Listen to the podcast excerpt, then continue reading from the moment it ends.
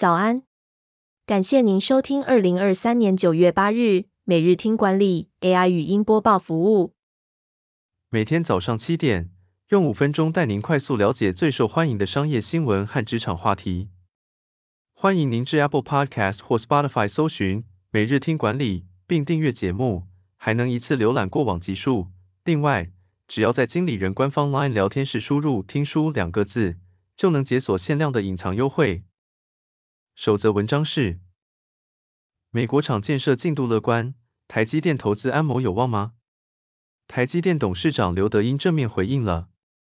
台积电董事长刘德英在台湾国际半导体展上发表演说，对于台积电的海外布局，刘德英给予相当正面的回应。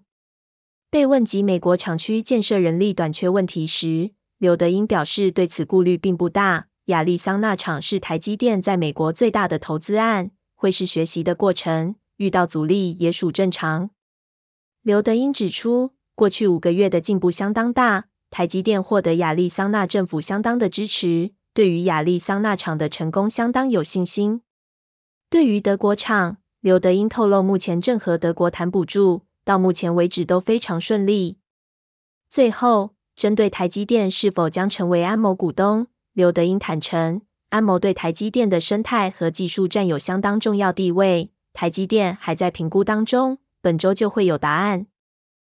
第二则要带您关注，年过四十五岁，仿佛在职场上失去聚光灯吗？迈入职涯下半场，可以保持的两种思维。年过四十五还继续工作的人，可能多少会有自己不是主角了的感觉。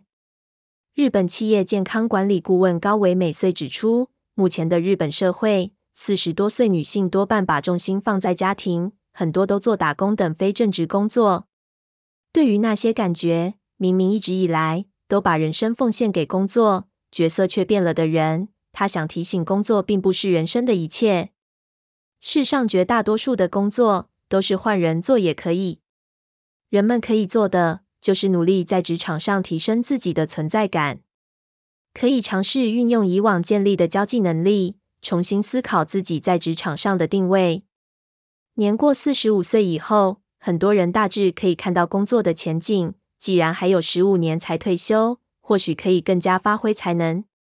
另一种方法是想通人生不等于工作，把工作当作赚钱手段，为了有钱可以愉快生活，所以继续工作。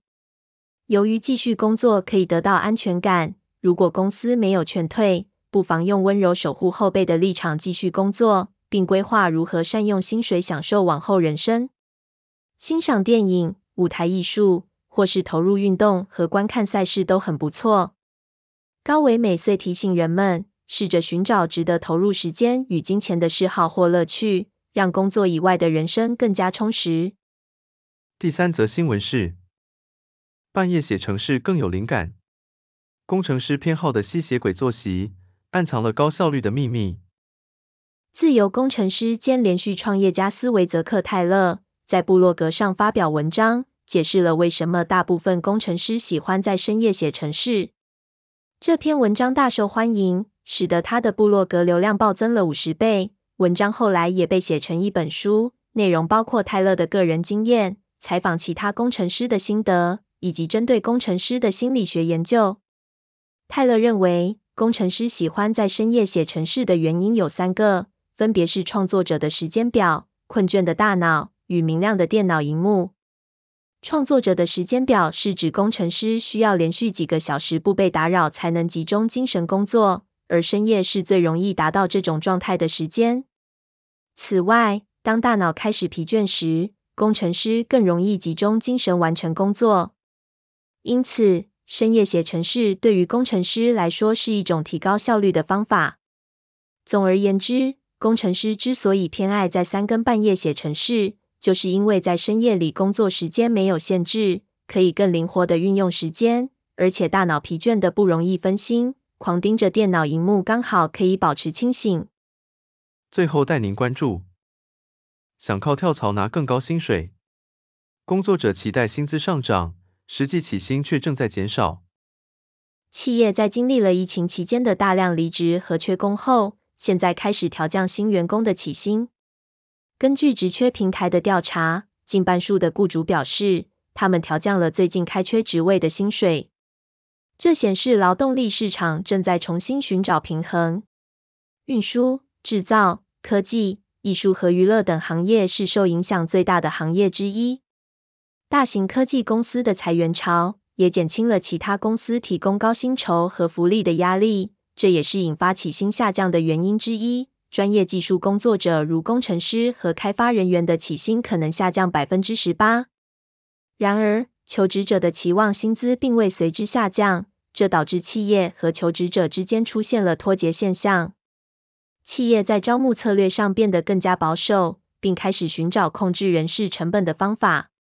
人力顾问公司建议，企业要谨慎行事，例如调降底薪，同时提高业绩奖金，以避免低薪环境阻碍吸引优秀人才的机会。感谢您收听。我们将持续改善 AI 的语音播报服务，也推荐您订阅经理人电子报，我们会将每日 AI 播报的文章寄送到您的信箱。再次感谢您，祝您有个美好的一天。